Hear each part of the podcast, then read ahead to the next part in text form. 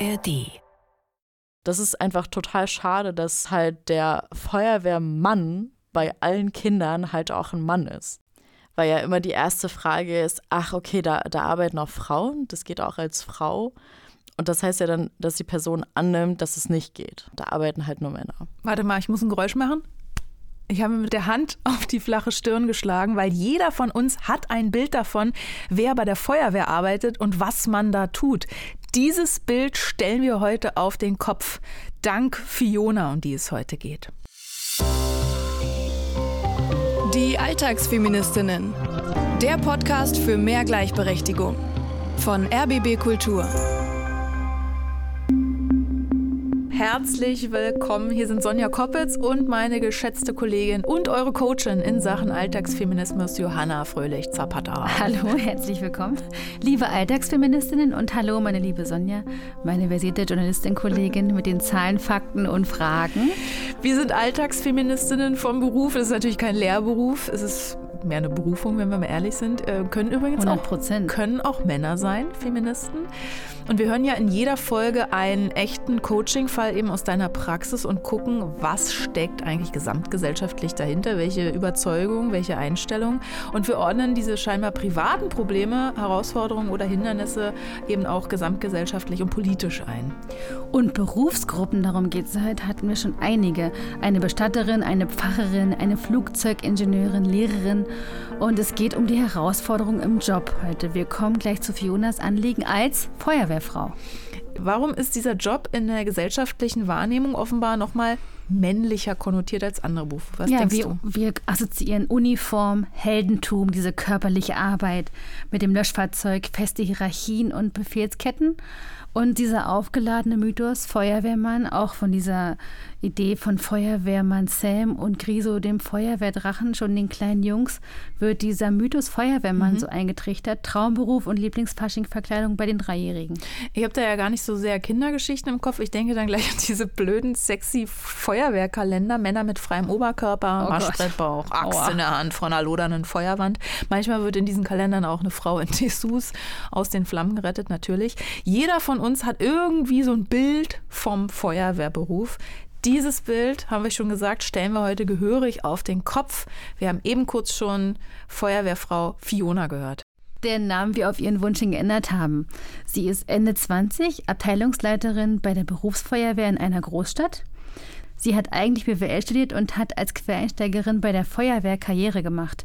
Als wache Abteilungsleiterin und Zugführerin trägt sie große Verantwortung im Einsatz und auch als Führungskraft für in der Mehrzahl für ältere und männliche Kollegen. Da dachte ich ja sofort, aha, es geht im Coaching um Sexismus am Arbeitsplatz, mal wieder in Männerberufen. Nee, eher darum, wie das private Umfeld reagiert, wenn sie zum Beispiel auf Partys erzählt, was sie da macht und oder Unbekannten erklärt, äh, wenn sie da auf, auf einem Dienst ist, dass sie da als Frau arbeitet. Dann starten wir mal direkt mit einer beispielhaften Situation von Fiona ins Coaching. Das war in einem Einsatz und da war eine, das war sogar eine Frau und sie war von einem, ähm, von einem Grünflächenamt. Und wir sollten da in diesem Grünflächenbereich tätig werden. Und dann habe ich halt mit meinen Jungs da ähm, die, die Sachen abgearbeitet und diese Frau vom Grünflächenamt hatte dann da gewartet und ähm, währenddessen meine Kollegen gearbeitet haben, hat sie mich dann ja angesprochen und meinte, sie findet das ja äh, so interessant, dass sie jetzt mal so eine Frau auf der Einsatzstelle sieht und wollte mal fragen, ob es denn überhaupt Frauen gibt bei der Feuerwehr. Dann denke ich mir so, hä, aber ich stehe doch vor dir. Also, was soll denn die Frage? Habe ich gesagt, ja, also Sie sehen ja, es gibt ja welche, ich stehe ja hier. Bin ja echt. Ja, ach, das findet sie ja toll. Das findet sie ja toll. Und eine Frau, und wie, wie ist das denn so für sie mit den ganzen Männern? Dann denke ich mir so, also wir kennen uns hier seit 30 Sekunden. Was ist das für eine komische Frage? Also das frage ich sie ja auch nicht im Grünflächenamt. Und ich glaube, das, das ging dann auch noch mal so zwei, drei Fragen so weiter. Und dann, ja, und sie sei ja damals auch die erste Frau im Grünflächenamt gewesen und so weiter. Und dann war ich umso trauriger, dass sie dann so komische Fragen gestellt hat, wobei sie das ja vielleicht auch ein Stück weit mir zumindest gesagt hat, dass sie es nachvollziehen kann. Und dann habe ich es noch weniger verstanden, was dieses komische Gespräch sollte. Wie hast du dich gefühlt? Kannst du dich daran erinnern? Ja, ich habe mich verarscht gefühlt. Verarscht. Also sie fragt mich, ob es Frauen bei der Feuerwehr gibt und ich stehe vor ihr. Also da war schon die Basis des Gesprächs ganz komisch. Fiona scheint ja ein bisschen äh, genervt zu sein. Ich kann das ein Stück weit nachvollziehen, weil sie sich offenbar immer wieder erklären muss. Andererseits könnte sie sich doch auch geehrt und als Frau wahrgenommen fühlen. Da äh, hat jemand ernsthaft Interesse an ihrem Job, den sie ja sehr erfolgreich ausübt. Treffen diese Fragen bei Fiona irgendwie einen, einen wunden Punkt? Weil in der Situation wirkt sie ja sehr harsch. Ja, sie hat diese Frage sicher eine Million Mal gestellt bekommen. Sag mal, gibt es Feuerwehrfrauen? Gibt es Frauen bei der Feuerwehr?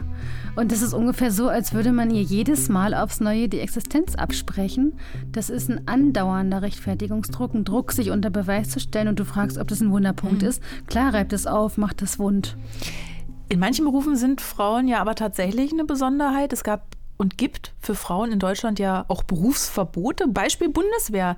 Tanja Kreil, die wollte sich 1996 als Soldatin bei der Kampftruppe der Bundeswehr bewerben und durfte nicht. Deswegen hat sie sich bis zum Europäischen Gerichtshof hochgeklagt und im Jahr 2000 Recht bekommen. Also, ne, es gibt Oder ja diese Fälle. Beispiel katholische Kirche. Die heilige Weihe zum Priester empfängt gültig nur ein getaufter Mann. Zitat Ende. Trotzdem wurden im Jahr 2002 sieben Frauen aus Österreich und Deutschland erstmals öffentlich zur römisch-katholischen Priesterin geweiht. Durch einen Trick. Die Weihe fand auf dem Wasser statt, auf einem Donaudampfer, weil es auf dem Wasser keine Diözese gibt, die eingreifen könnte. Interessant. Ja, aber Frauen bei der Feuerwehr gibt es im Vergleich eben zu diesen Beispielen ja schon sehr, sehr lange eigentlich. Im Ersten Weltkrieg waren fast alle Männer an der Front und jemand musste ja das Feuer löschen. Davor gab es schon Feuerwehrfrauen zum Beispiel in Nonnenklöstern und dazu eine kleine Anekdote aus dem bayerischen Runding. Dort wurde 1965 ein Damenlöschtrupp gegründet, für den extra die Feuerwehrordnung geändert wurde. Großes Hallo bei der Presse damals. Frauen an den Brandherd, Löschamazona, hieß es da. Grund dafür war äh, aber leider nicht ein fortschrittliches Geschlechterbild, sondern die Tatsache, dass die Männer als berufstätige Pendler tagsüber nicht im Dorf waren. Kurz gesagt, sobald keine Männer da waren, durften Frauen ran ans Feuer. Vielleicht müssen wir hier ähm, noch mal kurz das System erklären. Es gibt ja freiwillige Feuerwehren, also Als Ehrenamt. Ehrenamt genau. Und in äh, größeren Städten natürlich Berufsfeuerwehren. Das ist dann bezahlter Beruf. Frauenanteil heute bei allen Berufsfeuerwehren, also da, wo Fiona arbeitet, stand Ende 2021 nur 2,7 7 Prozent Frauen. Ähm, bei der Freiwilligen Feuerwehr mh, hm, immerhin 10,8 Prozent. Das sind alles sehr, sehr spannende Themen, finde ich. Aber für Fiona auch ja, haben wir gemerkt, nervige Themen, weil sie immer wieder in die Situation kommt, sich für ihren Beruf erklären zu müssen. Wenn ich Leute neu kennenlerne, egal ob das jetzt auf einer Party ist oder auf einem Geburtstag, Familie, und dann kommt ja eigentlich immer die Frage, Mensch, und was machst du denn beruflich? Mhm. Und da kommen halt, wenn ich dann sage, ich bin bei der Feuerwehr, da kommen dann halt immer dieselben zwei oder drei Fragen. Also das, und zwar? Das ist ähm, immer, ähm, ach krass, als Frau, das wusste ich gar nicht, dass das geht.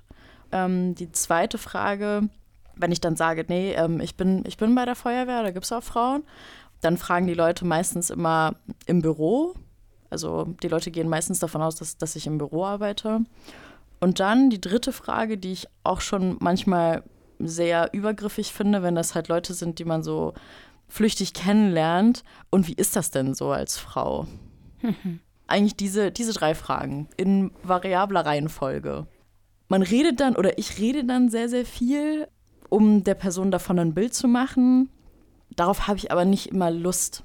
Hm so dass ich, obwohl ich sehr stolz darauf bin, was ich mache, dann einfach sage ich, arbeite im öffentlichen Dienst. Mhm, weil da fragt niemand mehr. Da fragt niemand mehr. Mhm. Ist dann so, ah, okay, gut, alles klar. Was macht die Situation so unerträglich?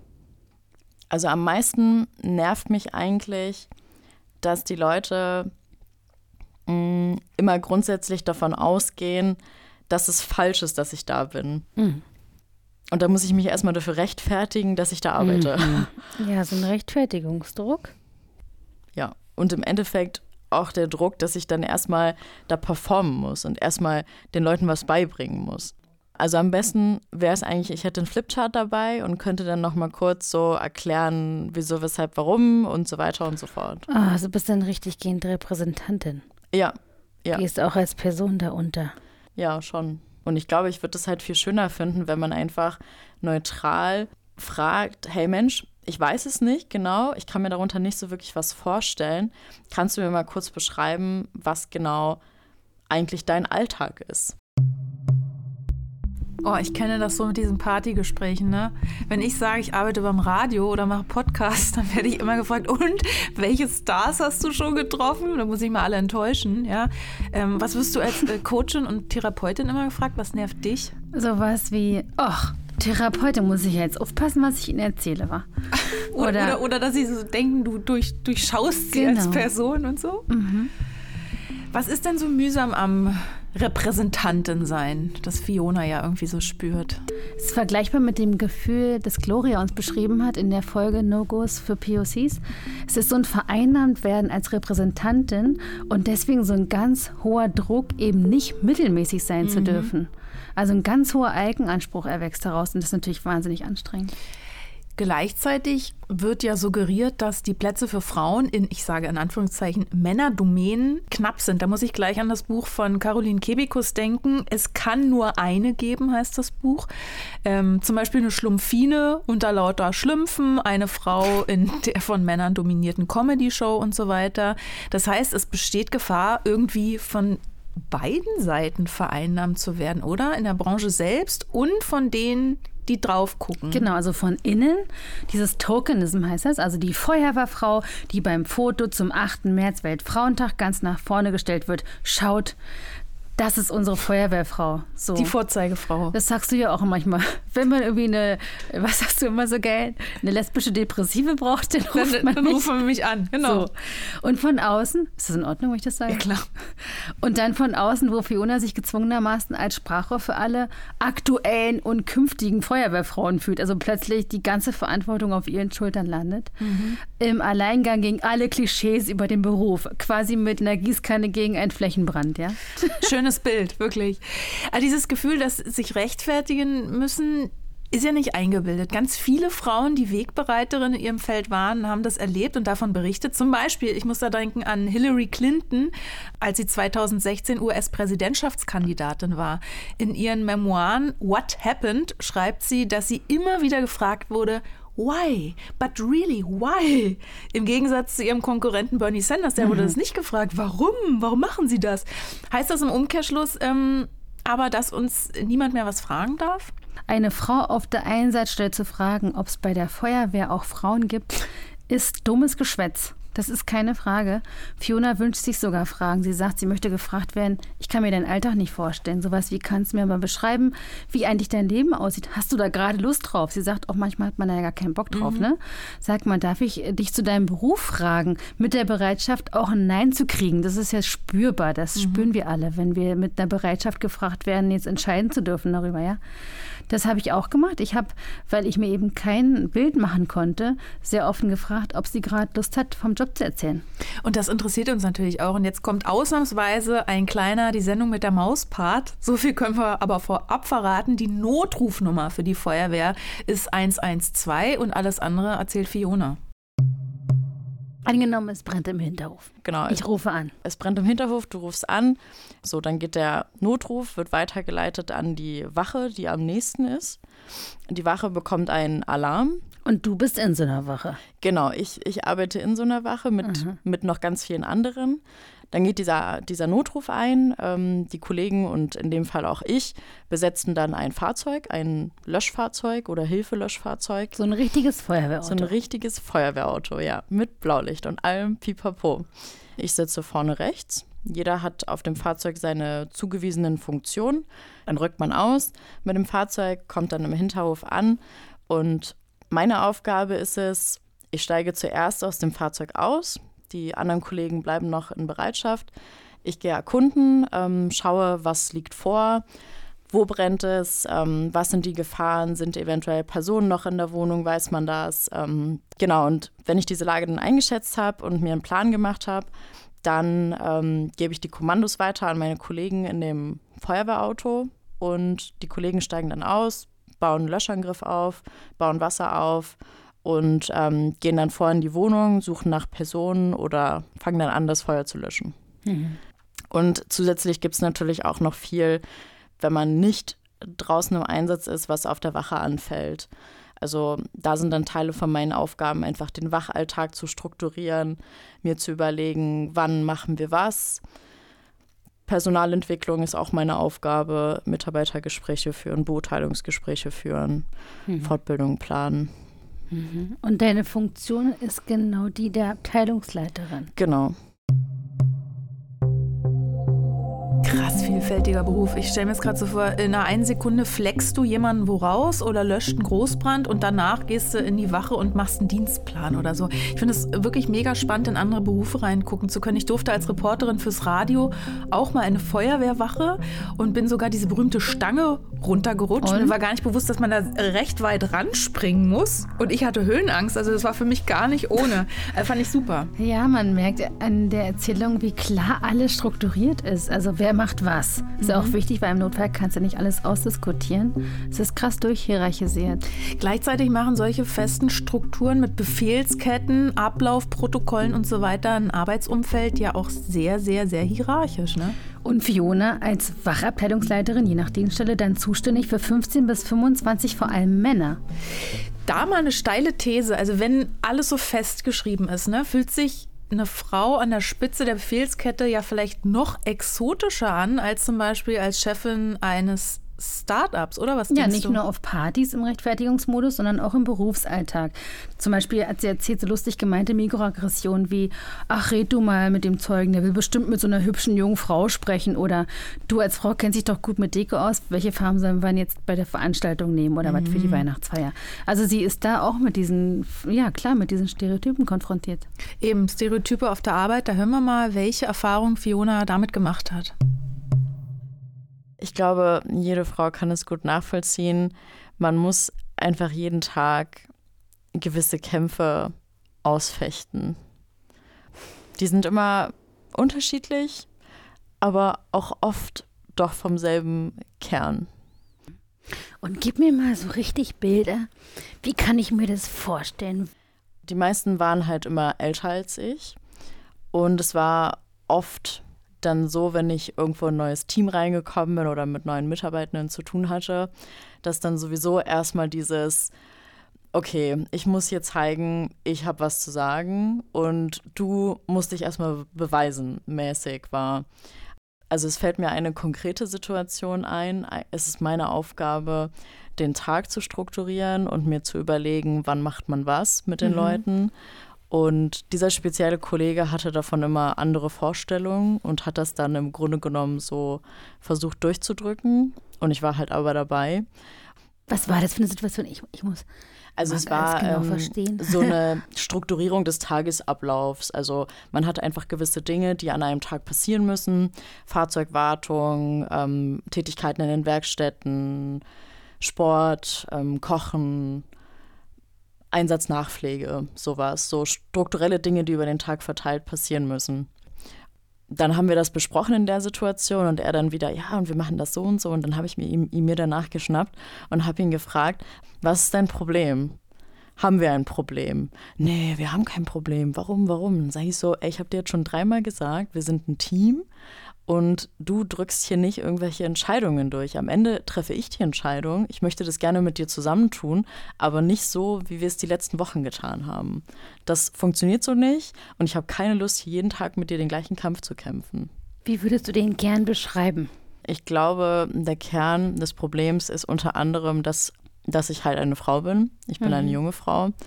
Ich bin eine junge Frau in einer Führungsposition und ich bin eine junge Frau in einer Führungsposition, in einem Betrieb, wo sehr viele Männer arbeiten, die aus dem Handwerk kommen. Welche Früchte treibt dieser Kern? Was hat das für Konsequenzen?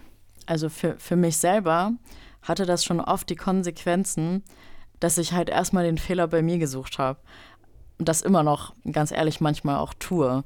Also ich frage mich dann, ja gut, vielleicht haben die Leute ja recht, vielleicht bin ich ja irgendwie zu jung.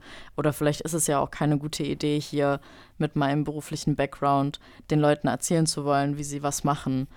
vielleicht ist es ein Problem, dass ich eine Frau bin. Vielleicht sollten Frauen auch nicht in so einem Beruf arbeiten. Was? Nee, da muss ich echt mal kurz einhaken. Vielleicht sollten Frauen auch nicht in so einem Beruf arbeiten, sagt Fiona da. Es gibt ja das Phänomen der selbsterfüllenden Prophezeiung beziehungsweise das Phänomen der selbsterfüllenden Erwartung oder auch den Stereotype Threat. Menschen, die unter bestimmten Vorurteilen leiden, haben Angst, mit dem eigenen Verhalten die Klischees, die andere von ihnen haben, zu bestätigen. Ich will es mal ein Beispiel verdeutlichen. Also es wurde unter anderem an der Stanford University untersucht. Man ließ männliche und weibliche Studierende einen Mathe-Test machen. Der Hälfte der Stichprobe wurde kurz vor dem Test gesagt, dass es in der Regel starke Geschlechtsunterschiede gibt bei den Mathefähigkeiten. Tatsächlich schnitten die Frauen da in dieser Gruppe schlechter ab als die Männer. Bei der Kontrollgruppe, der man vorher nichts gesagt hatte, gab es keine Geschlechtsunterschiede bei den Mathefähigkeiten. Trifft dieses Phänomen auf Fiona zu? Sie sagt ja, vielleicht sollten Frauen auch nicht in so einem Beruf arbeiten. Ich finde es ein sehr interessantes Phänomen. Ich glaube aber, dass hier wie diese Stimme des patriarchalen Implantats, wie so eine selbstabwertende Stimme, wie ein Persönlichkeitsanteil aus ihr spricht. Aber Fiona hat Ressourcen, damit umzugehen. Ich denke, es ist keine selbsterfüllende Prophezeiung. Es ist eher wie dieses Implantat, von dem wir immer reden. Darauf gehen wir auch nachher nochmal genauer ein im Feminismus to go, auf dieses Implantat. Aber welchen Umgang hat denn Fiona für eben diese geschilderten Situationen für sich gefunden? Sie versucht als Führungskraft immer wieder Empathie für die Mitarbeitenden aufzubringen. Sowas wie, der meint nicht mich als Person. Der ist verwirrt, weil er noch nie eine Frau, noch dazu jung und als Quereinsteigende, als Vorgesetzte hatte. Das ist neu für ihn. Ich bin als Chefin an deren Weiterentwicklung interessiert, finde ich ultra professionell. Mhm. Und das ist Teil der Weiterentwicklung, ihn jetzt darin zu unterstützen. Ist es nicht der Hammer? Ich finde, das ist ein schöner Schritt, den mhm. sie da mhm. macht und den, den ich auch abnehme. Also im Umgang hat sie da einen sehr professionellen ja. Ton atme, gefunden. Ja, ich atme so schwer, weil auf der Wache wird Fiona ja auch dafür bezahlt, dass sie sich mit blöden Kommentaren im schlimmsten Fall rumärgern muss. Auf der Party wiederum oder beim Familienfest, wenn es wieder in diesen Smalltalk geht, was sie anfangs geschildert hat, der ja nicht. Sie könnte da doch das Thema dann wechseln bzw. Gegenfragen genau stellen. Genau deswegen, also. für diesen Privatbereich ist sie auch ins Coaching gekommen, um eine Gesprächsstrategie zu finden, die sich richtig gut für sie anfühlt. Das ist ihre Herausforderung. Ich will ja irgendwo eine, eine nette Antwort haben, aber trotzdem auch nicht so nett, dass die Leute denken, ach, das war ja alles voll okay, was ich gerade gefragt habe. Sondern irgendwie so ein Zwischending zwischen, Sag mal, hast du eigentlich deine eigene Frage gerade gehört? Und ja, vielleicht weißt du es auch nicht besser. Und aber auch, die Frage verletzt mich auch irgendwo ein Stück weit. Dann suchen wir doch einfach nach dieser netten Antwort. Zwischen hast du deine eigene Frage gerade gehört und es verletzt mich und vielleicht weißt du es nicht besser und stellst es dir mal umgekehrt vor. Ja, vielleicht, weil ich diese Frage auch schon hundertmal gestellt bekommen habe, dass ich es nicht mehr hören kann. Also ich rein die sachliche Information. Ich weiß halt, dass es Frauen gibt bei uns. Und ich weiß, dass alle diese Frauen auch harte Kämpfe führen müssen jeden mhm. Tag.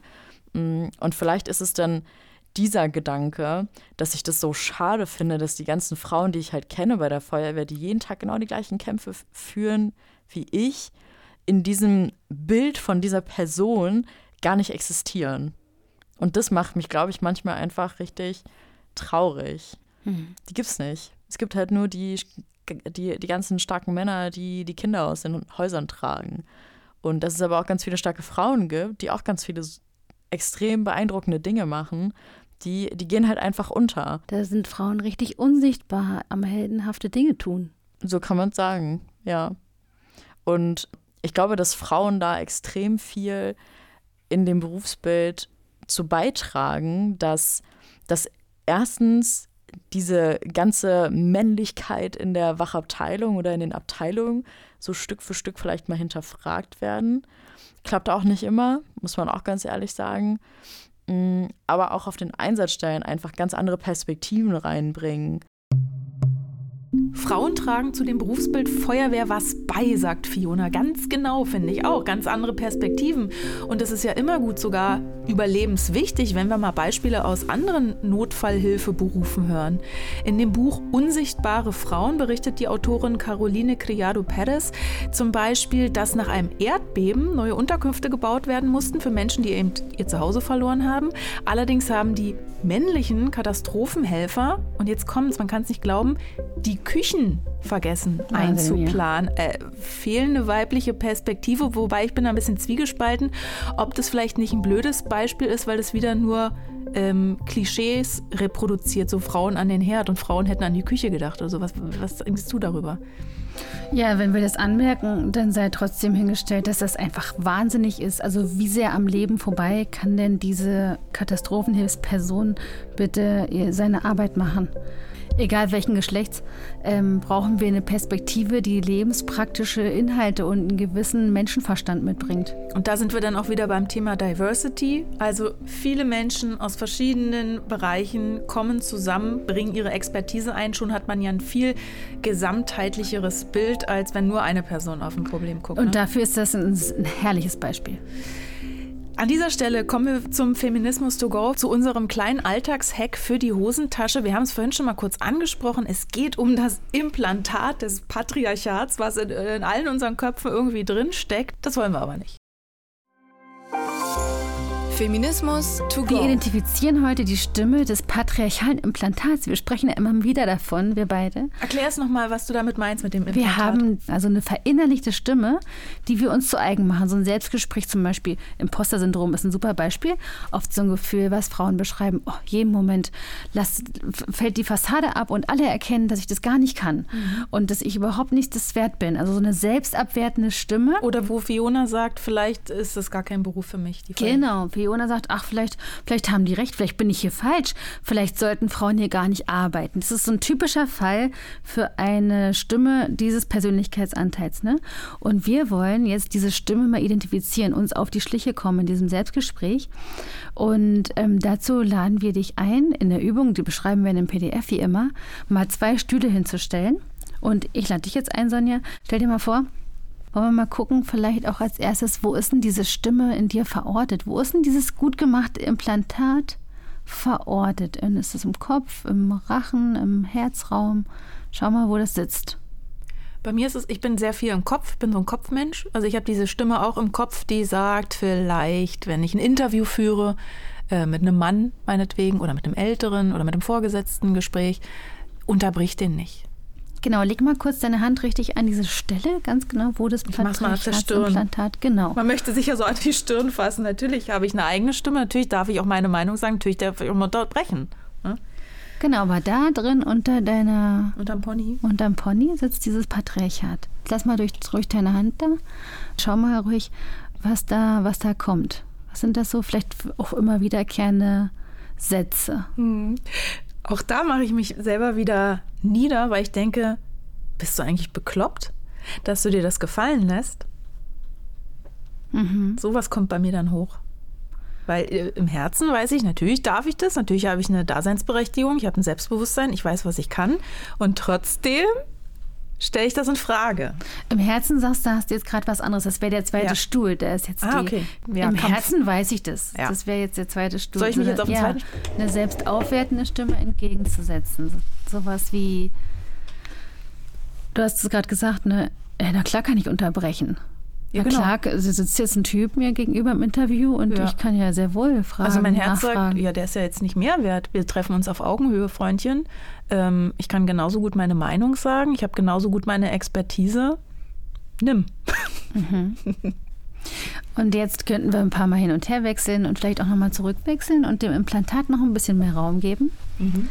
Halt nochmal deine Hand an die Stirn. So ein bisschen antizipieren, was jetzt das Implantat sagen würde, ne? Mhm. Ähm, wenn ich jetzt gesagt habe, äh, ja, natürlich habe ich eine Expertise, sagt das Implantat, ja, ja, vielleicht hast du eine Expertise, aber du hast gar keine Macht. Weil wir sind mehr als du.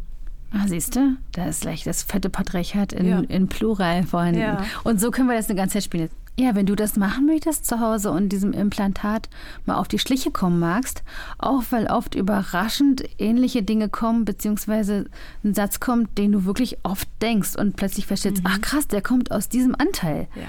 Ja, so wie halte ich mal zurück oder jetzt nicht so laut oder sowas. Da kommen ganz überraschende Dinge, denen du dann im Alltag wieder begegnest und sofort weißt, aha, da spricht das Implantat. Achtung, selbstaufwertende Stimme entgegensetzen. Und für die haben wir einige Hilfen auch ins PDF gestellt. Das sind so Sätze wie, falls du da nicht drauf kommst in dem Moment, äh, sind das oft so Sätze wie, schau, was du für Qualitäten einbringst, du gibst alles, das ist dein Platz in der Welt, du darfst groß sein und strahlen, du bist einzigartig, du leitest, leistest deinen Beitrag jeden Tag. Da kann man sich so ein paar Hilfen zurechtlegen, um überhaupt diese selbstaufwertende Stimme mal zu trainieren. Bei einigen Menschen ist die ganz leise geworden über die Zeiten des Patriarchats, ist so nach innen vorgedrungen, Notdruck, das Implantat riesig groß.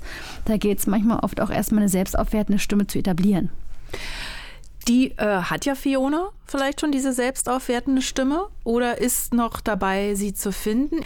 Mal sehen, ob Fiona eine Antwort gefunden hat auf diese privaten Herausforderungen und den Rechtfertigungsdruck, was ihren Beruf angeht. Hier ist ihr Fazit zum Coaching. Vielleicht wäre dann eine gute Antwort, sorry, dass ich das jetzt sage, aber ich finde die Frage total. Also es, es ist schade, dass du so eine Frage stellst, weil ich weiß, dass es viele Frauen bei uns gibt, die einfach einen extrem guten Job machen und die in der Außenwirkung überhaupt nicht wahrgenommen werden. Vielleicht sowas in die Richtung. Mhm. Und es ist eigentlich auch genau das, was ich mir jedes Mal denke. Also, mhm. Das wäre sehr authentisch. Ja, und ich mache mich aber auch nicht so angreifbar oder verletzlich, indem ich das jetzt nur auf mich beziehe. Mhm. Es fühlt sich so an, als würde ich die anderen, die anderen Mädels auf den Wachen so mit nach vorne ziehen, so mhm. auf die Bühne. Hey, kommt, wir sind doch alle da, so nach dem Motto. Ja. Du siehst ganz zufrieden aus, wenn du das jetzt so sagst. Ja, ich bin irgendwie noch nie drauf gekommen vorher. Mhm.